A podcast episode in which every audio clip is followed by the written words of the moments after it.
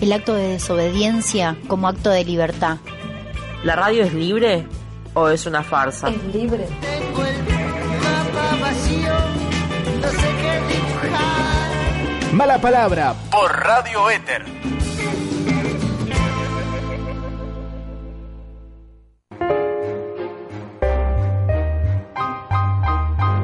Hoy, después que habíamos terminado la olla, estábamos tomando adentro, como hacen en todas las escuelas. Una de las chicas ve que por debajo de la puerta había un papel doblado. Lo levanta y dice, ahora siguen ustedes. Sí, fuimos amenazadas en dos oportunidades. Una fue la semana pasada, el jueves, recibimos un llamado telefónico que decía que si continuábamos con la olla íbamos a hacer boleta, palabras textuales. Que los autos estaban todos rayados de punta a punta. O sea que primero fueron los autos y ahora seguimos nosotras. Eh, pero esto arrancó por Sandra Rubén, si no hubiese quedado todo en la nada el tema de las escuelas. Es una vergüenza todo lo que está pasando. Si nosotros nos tenemos que poner a resguardo a las maestras, nosotros nos vamos a poner al frente como abuela y como madre de nuestros hijos, nos vamos a poner, nos vamos a poner al frente y que vengan con los papeles, que venga y que venga quien venga. Y le digo a la gobernadora, ella vive en un country encerradita y nosotros estamos pasando hambre, señora. Que toque el timbre como toca el timbre, pero que toque el timbre de las escuelas. Pero a las maestras no las van a tocar. Somos la leña que arde, somos hoja de carpeta, somos la brasa que abraza y consume las amenazas que un cobarde puso bajo nuestras puertas. Pero obvio, desde luego, no compramos con fantasmas porque no tenemos miedo. No le tenemos miedo.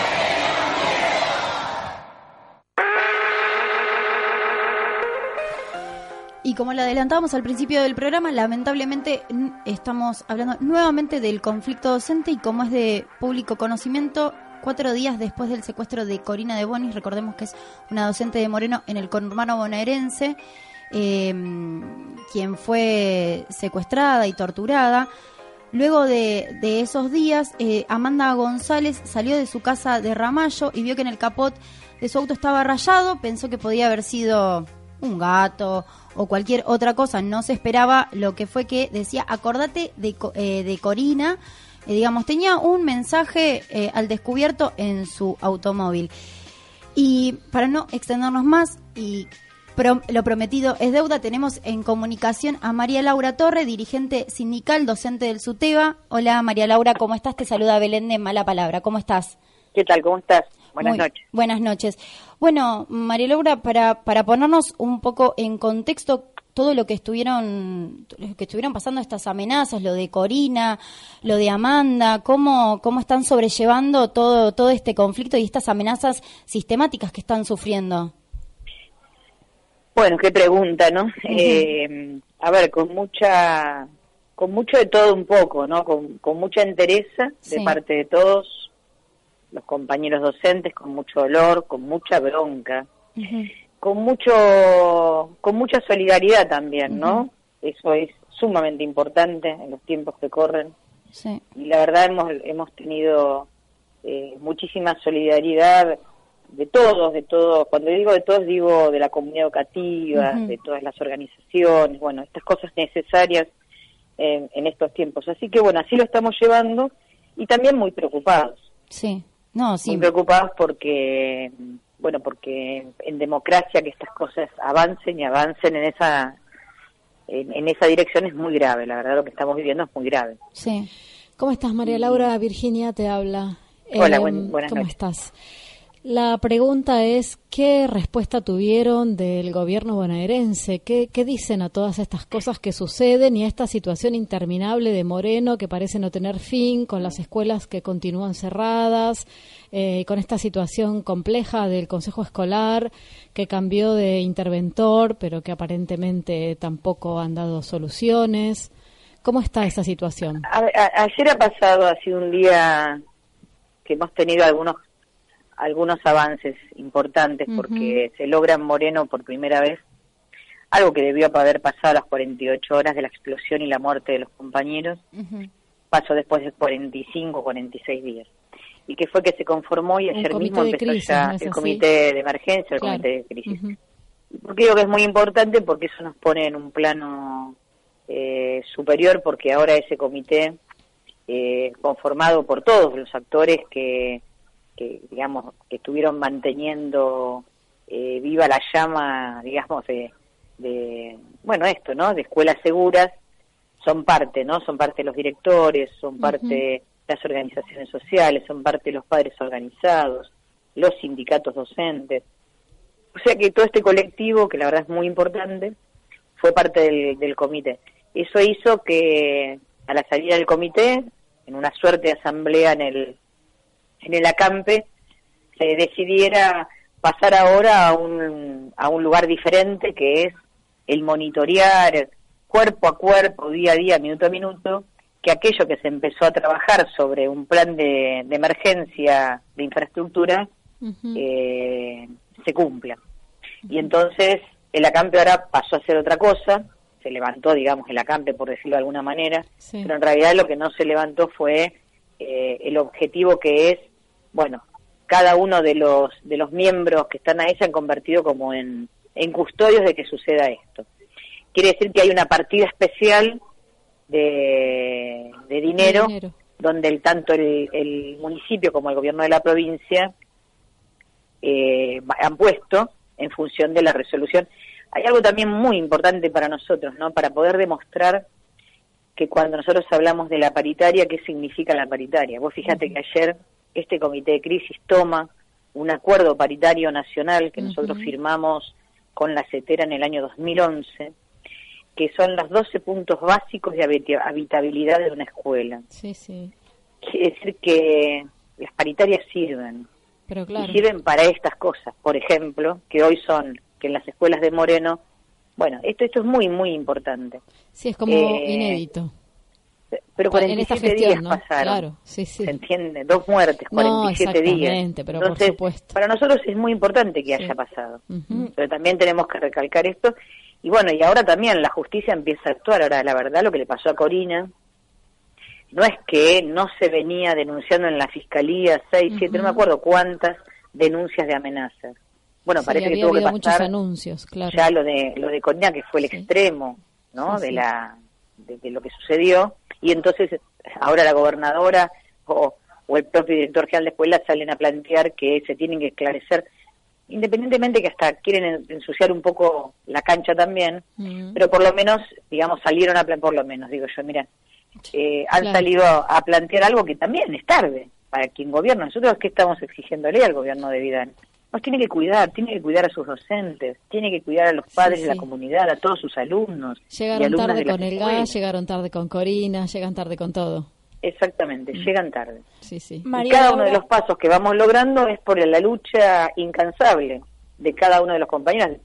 Bueno, ayer también, lo de Ramallo, ustedes lo habrán visto, fue de público conocimiento, esto que contaban, Mm. también fue una, un abrazo inmenso que se dio eh, en el SUTEBA. ¿Por qué en el SUTEBA? Bueno, porque nuestra compañera, la que, la que sufrió esto, es eh, nuestra secretaria Carmen Ramallo, Magdalena, y bueno, y también inmediatamente, a ver, creo que uno de los síntomas importantes es que ante las amenazas, rápidamente la unidad, la solidaridad y el no tenemos miedo. Sí, y no sí. tenemos miedo es porque, bueno, eh, somos un colectivo enorme que está caminando para el mismo sentido, ¿no? Sí, esto ha caracterizado siempre a la lucha docente y al SUTEBA en particular, ¿no? María Laura, ¿cómo estás? Te habla Mariela. Hola, ¿qué tal? Bueno, déjame recordar a los oyentes que estamos hablando con María Laura Torres, dirigente sindical y docente de SUTEBA. Te quería preguntar en esta oportunidad, ahora que vos estás hablando de todo este colectivo inmenso que los acompañan, eh, mañana tienen programada una marcha con los trabajadores estatales de La Plata. ¿Me podrías contar al respecto a mí y a toda la audiencia? Sí, mañana tenemos, en realidad somos- nosotros somos, las, somos CTA, Sí. como parte de la CTA de la provincia de Buenos Aires, vamos a realizar una movilización a la ciudad de La Plata, pero con todos los estatales, no solamente con los de La Plata, con todos los estatales de la Sí. provincia. Ahí se suman eh, SICOP, médicos, Sí. judiciales, ATE. Y nosotros eh, docentes. Nosotros estamos convocados desde la CTA provincia de Buenos Aires. Claro, la verdad es que es una, una marea increíble, ¿no? Yo creo que este término de marea se está, se está haciendo muy fuerte, ¿no? Después de la marea verde, yo creo que ustedes son la marea blanca, digamos, ¿no? Porque son, la verdad que hay que escucharlos, hay que visibilizar. Hay muchos casos de violencia que se estuvieron viviendo a lo largo de todo este tiempo. Vos decías, falta Sandra, falta Rubén, eh, el ataque que, que, tuvo Corina, hay un montón de cosas que la verdad que son importantes que se visibilicen y que el gobierno los escuche. Sí, fundamentalmente creo que lo primero más que lo segundo, porque lo segundo está cada vez más lejos, eh, en el sentido que no es un gobierno que escucha, en realidad es un gobierno que tiene que rápidamente cambiar el, el rumbo. Y me parece que el camino que nos queda a los trabajadores es este, ¿no? Organizarnos, visibilizar lo que pasa. Eh, la calle tiene que ser el lugar de excelencia, así como los debates se tienen que dar en cada uno de los lugares de trabajo, ¿no? Las fábricas, las oficinas, las escuelas, los hospitales, los tribunales eh, y cada uno de los lugares de trabajo y también en la cola del supermercado, en la mesa de, los hogares, eh, porque no estamos como en el 2001. Sí porque tenemos pisos de derechos muchísimo más altos, entonces esos pisos de derechos nos, nos posibilita una organización superior. Por supuesto que eh, Pero bueno, no tenemos que, dejar, porque aparte hoy cualquiera que piense qué va a pasar en el 2019 queda muy lejos, cuando los trabajadores estamos pensando cómo llegamos a fin de año. Cómo llegamos a fin de mes también, ¿no? Cómo llegamos a fin de mes, claro, bueno, en realidad fin de mes, fin de año lo pensé en esos términos, ¿no? De lo que un laburante tiene que pensar en cómo cómo solventar el día a día. Claro Y la verdad, el gobierno que viene, sea cual fuera, dejan un país absolutamente condicionado. Entonces, esto también es lo que uno tiene que pensar a la hora de, de, cada una de las peleas y de las organizaciones que tenemos que ir dando entre todos, ¿no? Me parece que la clave tiene que ver con, con la unidad, la organización, eh, fundamentalmente en esta etapa, ¿no? Sí, por eso nosotros, María Laura, bueno, primero te agradecemos por el tiempo, por, por haber charlado con nosotros y desde acá enteramente apoyamos la lucha docente y recordanos eh, en dónde se van a estar juntando mañana y a qué hora, así nosotros lo podemos replicar en nuestras redes y por supuesto apoyarlos desde nuestro lugar. Es a las, eh, a las 10 de la mañana, vamos a estar ahí en el Ministerio de Justicia, en la Ciudad de La Plata, ahí en la calle 7 y bueno, ahí nos vamos a concentrar. Perfecto. Seguramente vamos a ir a la gobernación. Perfecto. Bueno, María Laura, te agradecemos muchísimo la comunicación y como te acabo de decir, desde acá tienen todo nuestro apoyo eh, y cualquier cosa que quieran difundir, replicar, nosotros estamos, estamos con ustedes. Lo sé, lo sé. Les abrazo fuertemente y agradecida. Muchísimas gracias. Que pasen buenas noches. Chao, buenas noches. Bueno, ahí pasaba en comunicación con nosotros María Laura Torre, eh, dirigente y docente de SUTEBA, y como decía, mañana a las 10 de la mañana se van a estar juntando en el Ministerio de Justicia en Avenida 7 en La Plata para, para bueno, no, no, no puedo agregar más de, lo que contó con esta lucha inalcanzable de docente. Si me dejas, sí le sumo que el SUTEBA ya está haciendo una publicación ahora que tiene que ver con exigir la inmediata libertad de Juan Grabois, que fue detenido en Constitución por defender trabajadores senegaleses. Así que la CTA y el SUTEBA dentro de de lo que es CETERA y CTA adhiere a esa solicitud y ese reclamo. Y sí, porque lamentablemente sin educación pública no hay futuro.